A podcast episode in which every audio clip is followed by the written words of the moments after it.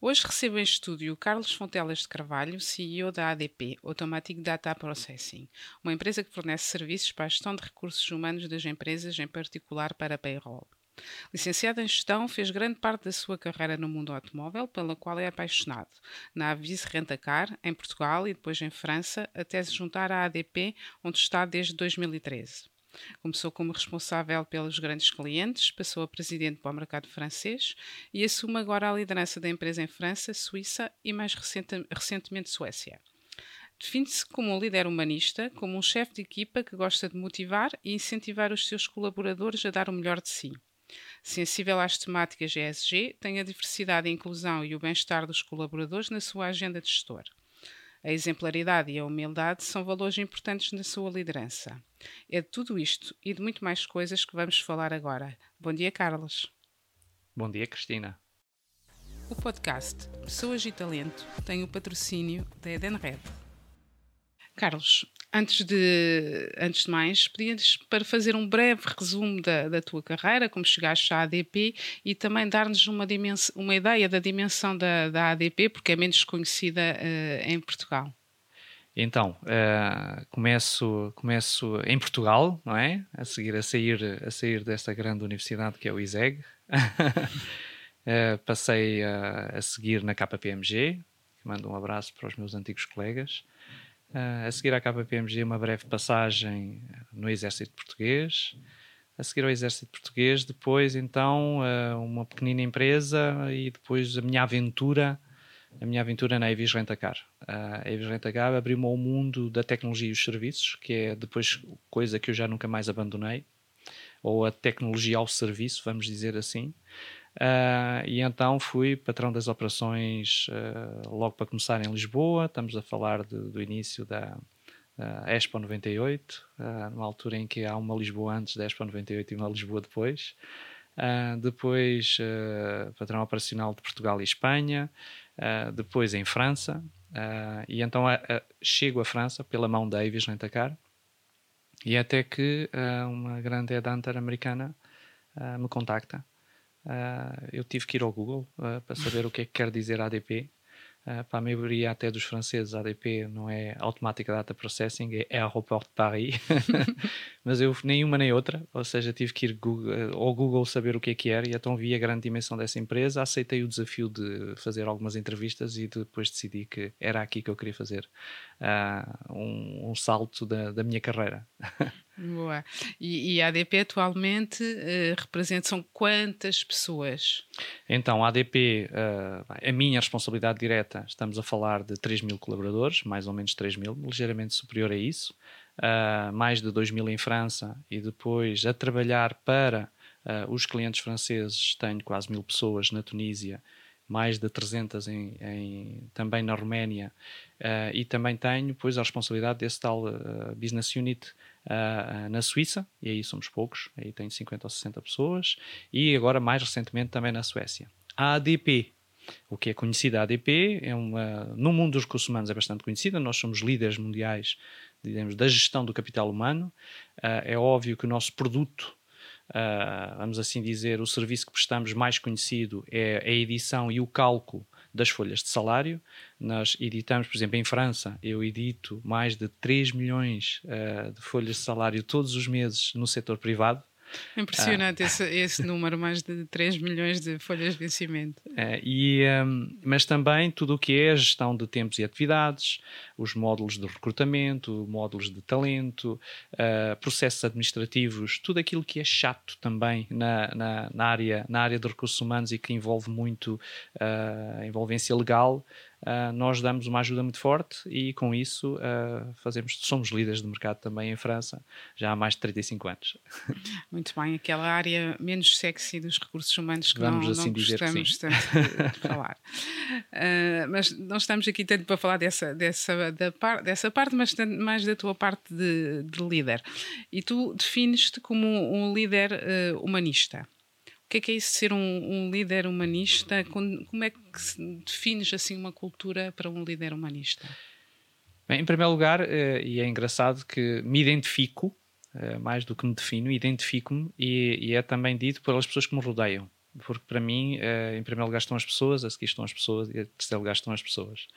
E isso para mim é, é capaz de ser então a minha marca, porque considero que a soma de, de um grupo pode fazer coisas impressionantes. E então é isso que eu tenho vindo a, a, a, recolher como experiência de mais de, neste momento, mais de 25 anos de experiência como líder uh, em diferentes países europeus, ou com culturas diferentes, e que em França faz um sentido enorme porque Uh, nós somos um negócio que temos um negócio que se, se, baseia muito nesse tal serviço que fazemos às empresas, ou seja, é, tem muito, temos muitos colaboradores uh, com hierarquias diferentes, com situações diferentes, embora seja uma população na sua maior parte de quadros, vamos assim dizer, mas desde parte que são juristas a uns que são técnicos informáticos e a gestão das pessoas assume uma, uma preponderância muito grande. O talento, uh, o focus uh, e, e, o, e, o, engagement das pessoas é muito forte. E então uh, tem de ser muito forte. Eu dizia, tem de ser muito forte para, para se dar um bom serviço. E eu dou uma importância muito grande a isso.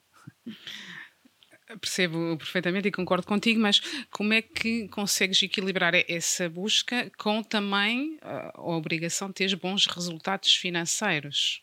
porque falamos sempre muito em bem-estar dos colaboradores, obviamente, tratá-los bem, motivar, eh, liderar, mas uh, enquanto CEO também tens aquela obrigação de resultados que os teus acionistas te exigem. Ah, é inevitável. Sem resultados a empresa não sobrevive e o foco sobre os resultados é muito forte. E então a maneira de o fazer é partilhar essa mesma visão e partilhar essa mesma ambição com as pessoas que te rodeiam. Uh, e partilhar essa visão é dar a noção de que todos temos a ganhar se atingirmos os resultados para os quais uh, nos dão esses objetivos. E é dar essa vontade e a partilhar essa vontade de querer chegar lá. Chegar lá com pessoas uh, contentes no seu posto de trabalho, chegar lá com uma vontade de participar, chegar lá enriquecendo-se a si mesmo nesse mesmo caminho, em termos de currículo, em termos de experiência, em termos de satisfação de, de trabalho. E, e, como é que na prática isso faz? É, é, mais comunicação, formação, um conjunto disto tudo? Uh, é como uma receita para fazer, para fazer um bom bolo. Uh, temos um bocadinho de tudo, mas eu diria que transparência, muita transparência. Uh, a transparência é, é, muito necessária porque nós temos que tomar riscos uh, na altura que estamos a tomar decisões e não ter medo de tomar decisões sem ter todos os dados em cima da mesa. Uh, dizer que é muito importante haver aqui uma lealdade de ideias em que as pessoas possam ter, criar todas as condições para que as pessoas possam expressar a sua opinião uh, e no fim compreenderem porque que uma decisão foi tomada numa decisão, num, num, sentido ou noutro. Isso é muito importante. Então por isso é que eu volto à transparência, à comunicação e quando eu digo lealdade de ideias, não é todos pensarmos da mesma maneira. É lealdade de ideias de uma pessoa poder sentir-se aberta a poder exprimir aquilo que considera uh, no seu ponto de vista Uh, o melhor para poder avançar, mas que depois possa aceitar a opinião dos outros uh, num teste que fazemos uh, ou numa, numa opção que tomamos, que pode não ser na altura mais correta, mas há uma decisão a tomar. Então há aqui muito, muito à volta da transparência, sim. Mostrar, mostrar o caminho. Mostrar o caminho, sempre, sempre. Uma visão, é por isso que eu não mostrar, mostrar a, a visão. A, a visão como sendo essa, essa fotografia, esse estado final onde todos querem chegar. Isso é muito importante. É que as pessoas que estão à volta da mesa quererem participar nessa, quererem, quererem aparecer nessa fotografia. Muito, muito bem. Teve a fazer um, a estudar, obviamente, um bocadinho a preparar aqui a, a, o nosso podcast e, e dizes a certa altura que não gostas da gestão pelos likes. O que é que queres dizer com isso? Há uma tendência atual, e são das coisas que se vê de mais, eh, mais, mais talvez até uh, numa nova gestão, de, se, de haver uma tentação muito grande de ser popular uma tentação muito grande de agradar a todos, uma tentação muito grande de fazer coisas que, não, que no fim não deem aso a conflitos. E então considero isso a tal gestão por likes. É, toda a gente, se eu fizer isto, vou ter muitos likes. E eu considero que essa gestão, por vezes, a, a curto prazo, pode dar uma satisfação, mas pode não levar a empresa uh, ao, ao, seu bem final, que é a sobrevivência contra a concorrência. Então, sou muito contra uh, essa popularidade que pode muito rapidamente até ser mesmo um populismo, uma forma de populismo uh, de gestão e que se vê uh, entre algumas pessoas que quando tomam uma decisão ou quando dizem qualquer coisa começam logo a olhar à direita e à esquerda para ver se toda a gente está a sorrir. Uhum. E isso não, para mim não é gerir. Porque assumimos o facto que tomas tam também decisões que são impopulares. São, são, por vezes são impopulares porque, porque nós temos acesso a determinadas informações que nem toda a gente tem, uh, porque tomamos uh, decisões uh, para conseguir, porque é como se fosse um jogo de xadrez, estamos a pensar na terceira ou na quarta jogada e não, e não forçosamente só na, na jogada a seguir. e por vezes essa mesma decisão que possa parecer menos popular é aquela que vai levar a empresa e as pessoas ao bom caminho, segundo a experiência que nós temos e que a equipa te dá apoio. Aqui um, falamos muito de, de, propósito, do propósito das empresas que têm que ir além do, dos números, do EBITDA e dos resultados uh, puramente financeiros. Qual é o propósito da ADP ao qual aderem os seus colaboradores para, para seguir essa, essa visão? visão? Um, é, é, óbvio que temos aqui alguns, alguns chavões e utilizar aqui alguns termos em inglês. O primeiro é, é Win as One, e nesse Win as One tem aqui duas coisas muito importantes. A primeira parte, como é óbvio, do ganhar, é? ou seja, atingir resultados, isso é muito importante, mas o as one como equipa. Uh, e eu gosto muito de falar, de falar sobre isso. Uh, o, o, o, sentimento de que temos que vencer, uh, eu costumo muito dizer à minha equipa, gosto muito da noção, e daí as, as minhas as, todas as minhas piadas vão parar quase sempre ao, ao, mundo automóvel, nos exemplos que vou dar, que eu gosto muito da pole position, porque é aí que a, a nossa vista é mais desafogada em relação aos outros todos, o, e então o, o, querer ganhar, mas o querer ganhar como uma equipa, vamos todos, porque todos temos a celebrar uh, uh, se, se conseguirmos esse mesmo, e então a nossa visão é mesmo isso, ganhar, mas ganhar como um só. Uh, todos, todos em cima do, do, do pódio. Muito bem. Podes partilhar connosco um, um, exemplo em que uma boa prática na, na gestão de pessoas teve um, um impacto no, nos resultados uh, da empresa? Podia dar aqui algumas situações uh, bastante felizes e que, me, e que me deixam bastante satisfeito para um, para um dia mais tarde escrever uma biografia. Mas uh, ultimamente gosto muito de partilhar e de, e de, me sentir como uma missão cumprida de toda a equipa, a nossa gestão feita durante o Covid. Uhum. Uh, nós, de um dia para o outro, penso que aqui em Portugal também se passou assim, mas uh, vou-me sempre lembrar do famoso 16 de março de 2020. Uh, o presidente Macron vem à televisão e diz: a partir de amanhã toda a gente em casa. Um, e toda a gente em casa, para mim, para a minha empresa, como líder, uh, significava quase 3 mil pessoas a trabalhar com o seu computador uh, em casa, a servir uh, clientes que precisávamos calcular, não importa como o seu salário a tempo e a horas, e era com isso que as pessoas contavam. E isso aconteceu sem falhas durante dois anos, porque durante dois anos completos todas as pessoas estiveram em casa, ninguém pôs os pés no escritório. Isso aconteceu porque havia mecanismos de conhecimento entre as pessoas muito fortes. Havia uma ligação muito forte entre as pessoas. Nós tínhamos um conselho de direção todos os dias, todos os dias às seis da tarde estávamos juntos e que se reproduzia nas diferentes hierarquias. E o facto de nos conhecermos e sabermos bem qual seria o objetivo e de partilharmos essa vontade de, de querer servir bem, nós sentíamos na nossa, no nosso negócio que também éramos um negócio essencial. Uhum. Porque dependiam de nós mais de 4 mil empresas que, se não tivessem o seu ordenado ao fim do mês, não podiam uh, uh, fazer face às despesas e a toda esta situação. E correu muito bem. Eu acho que correu muito bem porque havia visão, havia uma vontade de fazer bem e, e havia, havia recursos disponíveis e, um, e mecanismos que, que, funcionaram muito bem. Gosto muito de utilizar esse exemplo porque foi realmente um exemplo de, de sucesso da nossa empresa. A máquina estava, estava bem oleada para enfrentar assim eh, Vamos dizer coisa... que sim. Uh, e testada, e testada, porque nós fazíamos exemplos, há por vezes havia situações, muito rapidamente havia situações onde dizíamos agora, esta semana vai toda a gente para casa. E as pessoas diziam, mas vai haver, uh, mas porquê que fazemos isso? Uh, e rapidamente, esta do toda a semana, vamos toda a semana para casa, acabou por ser durante dois anos, uhum. mas as pessoas não era a primeira vez que estavam a utilizar os mesmos recursos e o que é que tinham que fazer. Havia um protocolo, havia treino para isso. Se calhar o facto de também ser uma empresa americana ajuda, não? Se calhar ajudou, se calhar ajudou. Essa, essa antecipação de, de, uh, do worst case cenário. Exato. Reconheço aí, acho eu, aí a, a mão do, dos americanos. Além desse desafio do Covid, que foi obviamente muito, muito importante para, para todos os gestores, ao longo da, da tua carreira, quais foram outros desafios que nos possas dizer na, na gestão de pessoas? Uh, a gestão de pessoas de diferentes, uh, de diferentes origens e de diferentes uh, experiências, por vezes ao início pode não ser fácil.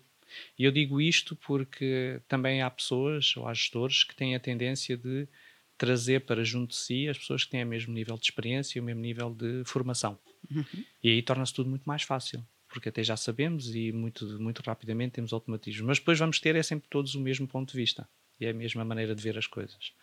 E então eu digo sempre isto porque por vezes ao ter ao, ao, ao torno da sala pessoas que nem sequer uh, que temos que às vezes até utilizar expressões em língua estrangeira porque nem todos percebem o que é que se está a passar ao torno da sala, mas que têm experiências e uma diversidade muito muito grande de opiniões pode não ser fácil. E não foi fácil, já houve alturas que não foi nada fácil, porque mesmo no não dito, uhum. ao, torno de, um, ao torno de uma, de uma mesa, por vezes pode haver posturas que podem ser consideradas muito agressivas para umas culturas e para outras não. Uhum. E tenho muitos exemplos sobre isso, em que um italiano, de uma maneira muito, muito clara, é muito direto e muito expressivo, enfrenta um inglês e o inglês pode se sentir completamente ofendido por essa maneira tão direta e, por sua vez, o inglês pode estar muito chateado e não dizer nada e, e estar, estar numa situação ainda de mais agressividade que o, inglês, que o italiano.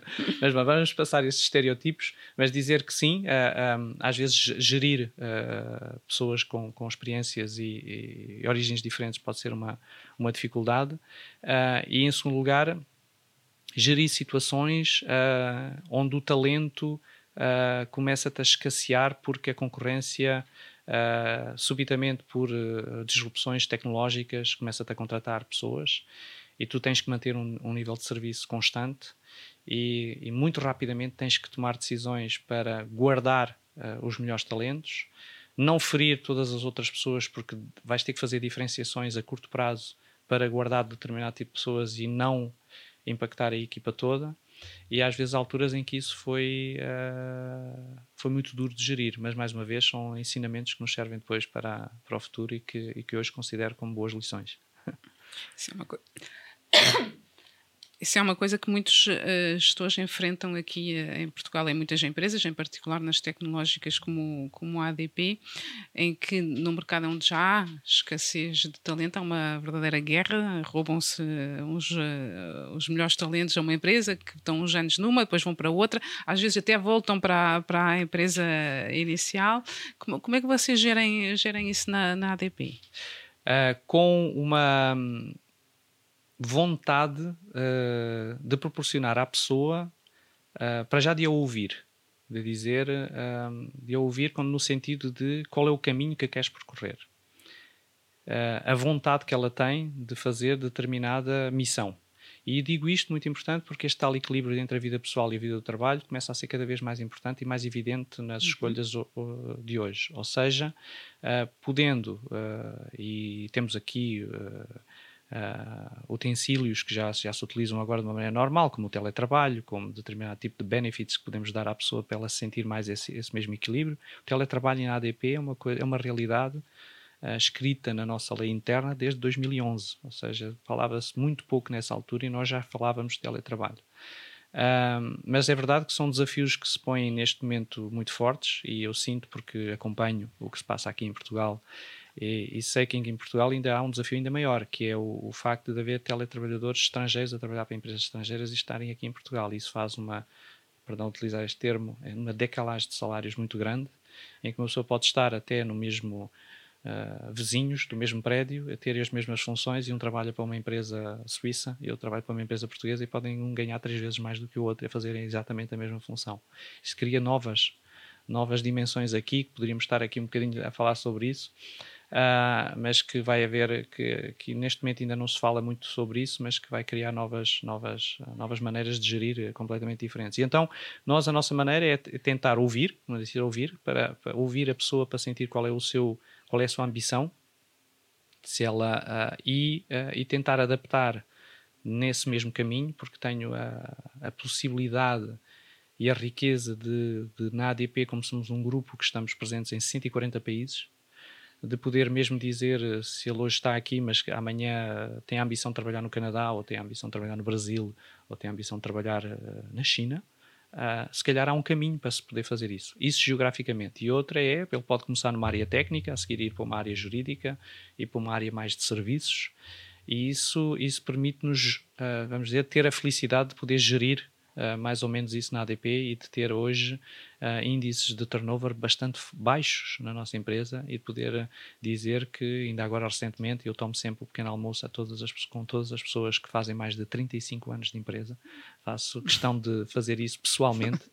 e há pouco tempo São muitas? Tinha, uh, com 35 anos de empresa? Bastantes, bastantes. E, inclusivamente, agora foi há 15 dias, uma que fez 40 anos e a vontade com que ele continua a trabalhar. Impressionante. é bom sinal, é bom sinal. Uh, portanto, se bem percebi, a tua recomendação seria uh, personalizar ao máximo a proposta de valor da empresa ao, ao potencial e, a, e, ao desejo do colaborador, quando o queremos é manter. É inevitável neste é? momento. É? Claro, temos que fazer, uh, tentar aproximar-nos da, da vontade do colaborador o, o máximo possível. Falamos aqui dos teus principais desafios eu queria uh, que me contasses um que correu mal. Uma coisa que querias fazer e, e a coisa correu, correu mal. Há uma coisa que eu gosto muito de fazer, é, é ajudar uh, os meus colegas, ajudar as pessoas que trabalham para mim a crescer. Uh, sempre fui uh, também um mentor, e um mentor, inclusivamente, é algo que, que, que na ADP se, uh, se certifica e que se dá treino para isso.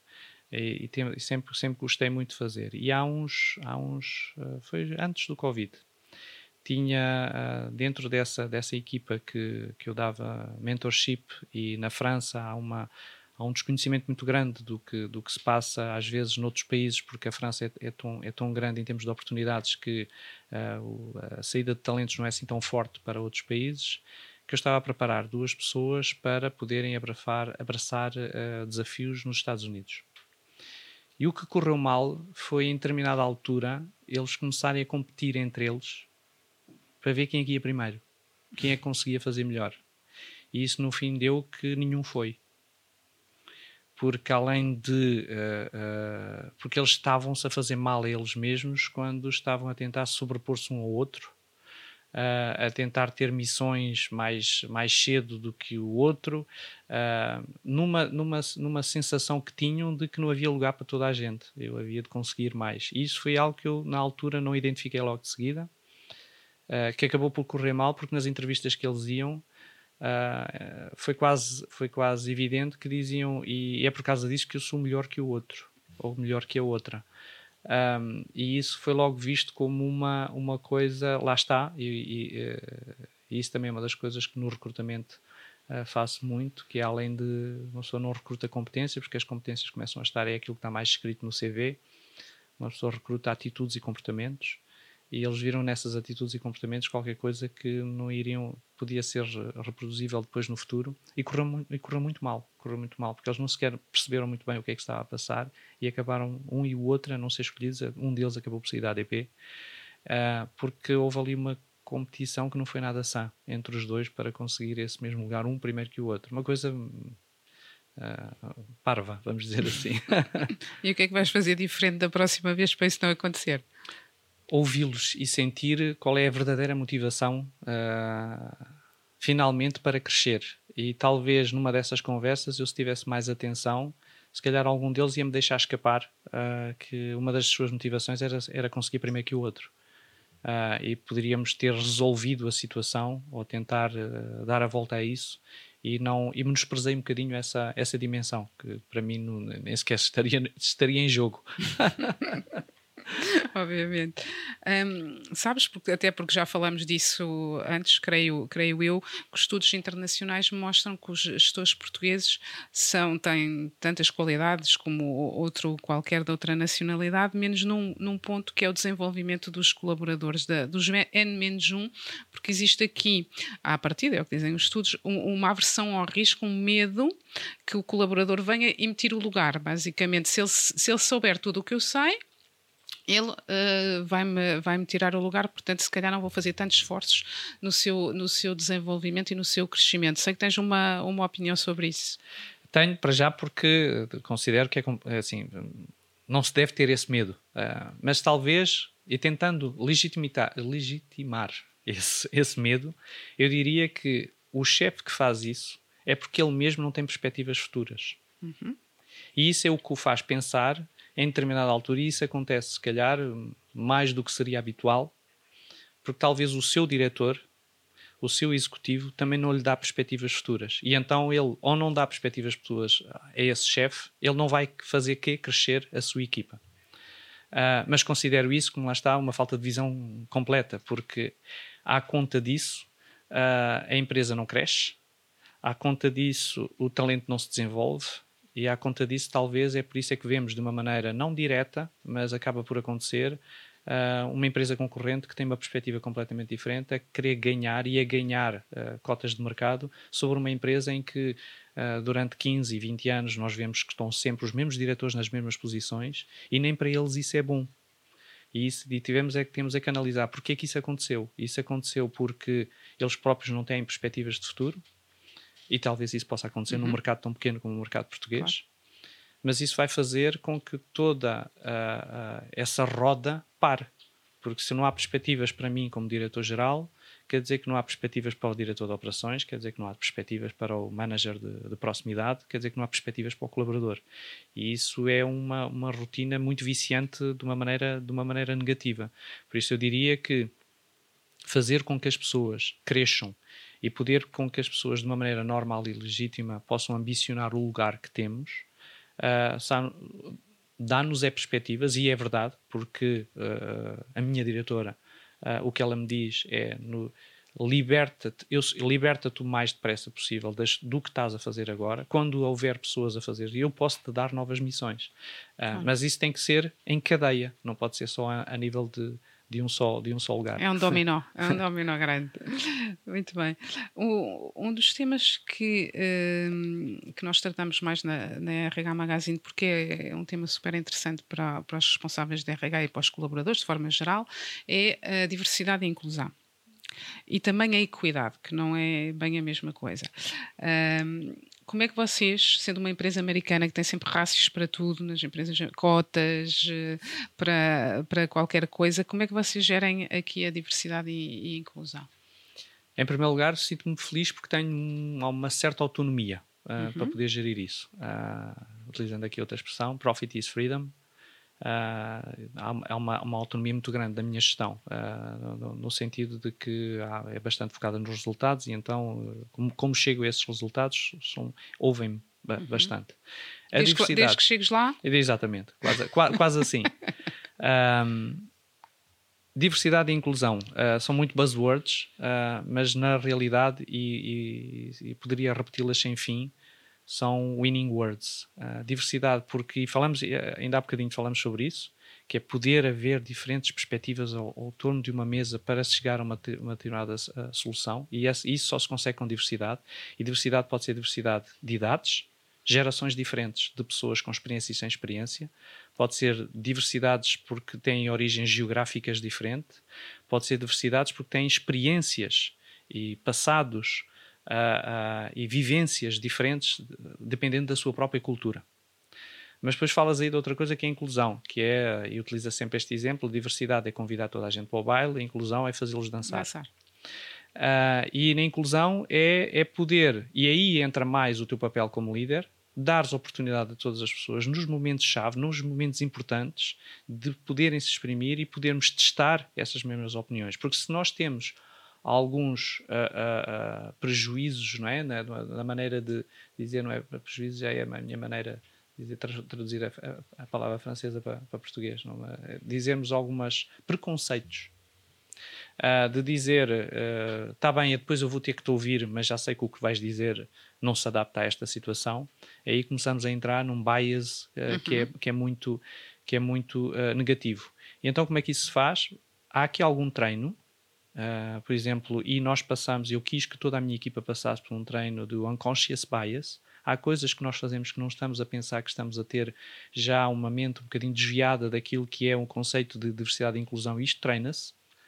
Um, e, e, considero então, e infinito, completamente, que a diversidade, a inclusão e essa equidade, e a equidade é na adaptação correta uh, dessa mesma oportunidade que vamos dar, porque nem só dar a palavra a todos, nem todos podendo falar, é considerando as diferenças de cada um, como é que eu posso adaptar essa mesma, essa mesma oportunidade, considero que com isso, pelos resultados dados, que é a melhor maneira de fazer crescer a empresa, porque toda a gente atrás de nós vão estar managers e colaboradores, e eu vou dizer que só tenho 3 mil, mas já considero uma, uma família grande, que eles vão estar sempre atentos a tudo o que nós vamos fazer e vão se sentir identificados ou não identificados se veem a sua direção a tomar decisões que podem considerar justas, não na popularidade, mas justas por participação, justas porque percebem, justas porque são transparentes. E isso consegue-se com diversidade e inclusão. Muito, muito bem. Vamos a, ficar ao, a chegar ao fim do, do, nosso tempo, mas eu queria te ouvir sobre uh, as tendências emergentes em gestão de, de, recursos humanos. E sendo aqui líder da ADP, ainda deves ter aqui muitas informações em, enquanto líder e também dos teus conhecimentos, obviamente, de uma empresa como a ADP. É, vou dizer assim, tenho, tenho o privilégio de poder uh, falar com, com direções de recursos humanos de, de, de, grandes empresas, não só em França, mas uh, mesmo dizer a nível, a nível europeu, porque tratamos uh, o payroll a nível internacional com muitas empresas. O que é que eu poderia dizer aqui? três tendências. A primeira acabamos de falar, essa gestão com diversidade e inclusão. não façam disso só uma buzzword, não façam disso como eu disse a palavra diversão, uma diversidade e inclusão, pronto, está feito, e depois continuo a fazer à minha maneira. Utilizem, testem. Uh, se gostam do risco, tomem o risco uh, de poder uh, sentir e ouvir pessoas que não era a pessoa que logo a princípio podiam ter escolhido para, para, para fazer parte desse grupo. A segunda seria, um, e também falámos aqui um bocadinho sobre isso, porque estamos a falar de tendências atuais, é uma tendência de gestão que é customizar uh, a proposta de trabalho, a proposta de missão que temos uh, para a pessoa que estemos à nossa frente. A gestão de talentos, fala-se muito em gestão de talentos e na, na, escassez do bom talento para o bom momento. Uh, as novas gerações têm uma maneira diferente de ver. eu diria que melhor, porque é mais adaptada para o mundo em que vivemos, e eu sou muito otimista em relação a isso mas uh, uh, outra buzzword que era o Job for Life, ou uma pessoa pensar na carreira logo desde os 20 anos e depois seguir a mesma linha isso acabou e não é mau, eh, porque agora eh, temos acesso à informação e podemos ter a escolha de mudar. Então diria que uma tendência de, de, gestão muito grande que é essa customização da proposta para uma pessoa. Cada pessoa tem direito a, a ter, segundo a sua ambição, uh, uma visão do seu papel na empresa e para isso vai ter que ter uma proposta muito adaptada àquilo que é, que é o valor acrescentado que ele vai dar e aquilo que nós queremos dele, porque também queremos atingir resultados. E dizia para concluir, uh, e não falámos sobre isso aqui, uh, uh, que há, vai haver, está a haver neste momento uma verdadeira revolução com o que estamos a falar do OpenAI, da inteligência artificial. Eu considero, por tudo o que tenho ouvido, que realmente é qualquer coisa que veio para ficar e muito, muito forte. As empresas que pensam que isto é mais uma tendência pequena uh, podem sofrer uh, a curto prazo consequências muito graves uh, em termos de não acompanhar esse mesmo investimento. Então diria que há duas tendências aqui. Há uma tendência, e mesmo para concluir, que é a OpenAI vai servir para substituir pessoas ou vai, ou vai servir para nos tornar melhores. E penso que a tecnologia vencedora, e não é só porque é bonito dizer isso, é para nos tornar melhores, porque há aqui uma oportunidade enorme de sermos mais eficazes, há aqui uma oportunidade enorme de aprendermos mais rapidamente, uma oportunidade enorme de darmos mais equidade porque ela pode ser compensada por o, o, que a AI nos vai dar para que haja mais oportunidades a que todos possamos participar aos resultados dessa mesma empresa, aos resultados da missão que nós vamos dar, porque a inteligência artificial vai nos tornar é como se, e acabo com esta pequenina anedota, como se nos fosse dar superpoderes.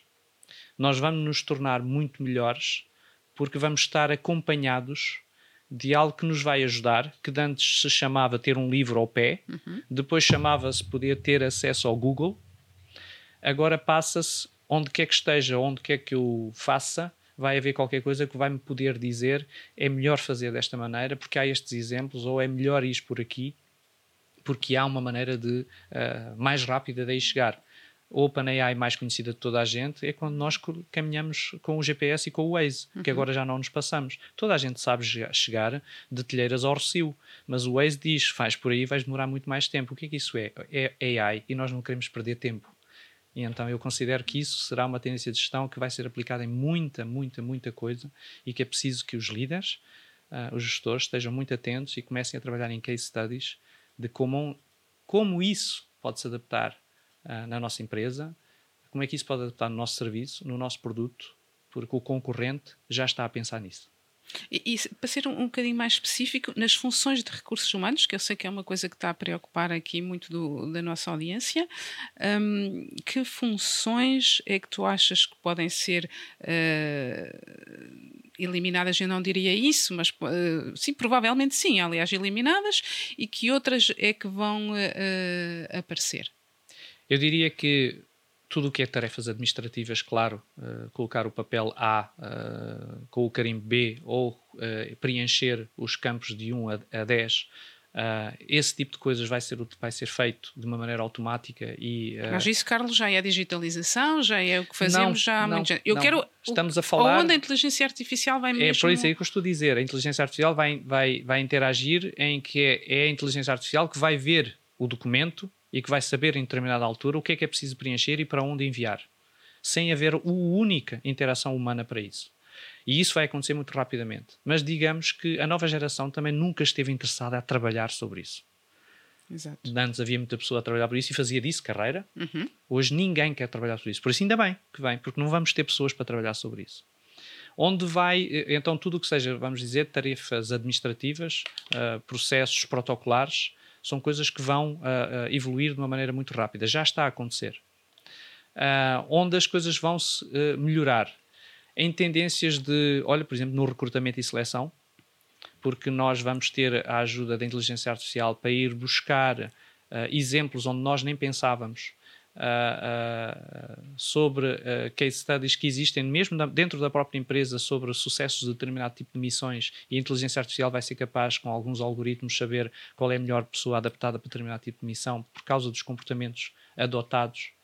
Uh, penso também nos recursos humanos, em tudo o que é uh, a facilidade que uh, a inteligência artificial nos vai dar para poder selecionar e, e, e encaminhar segundo as necessidades de uma determinada pessoa, uh, poder-lhe dar exemplos de como uh, uh, já se aconteceu bem no passado com exemplos de outras pessoas e dar uma visão positiva do, do, caminho a percorrer dessa mesma pessoa dentro de uma empresa, dar exemplos positivos de como é que a pessoa pudesse projetar uh, numa carreira de, de, de, de, engenheiro ou numa carreira de gestor numa determinada empresa, porque a inteligência artificial vai nos permitir como se antecipar e visualizar esse mesmo futuro.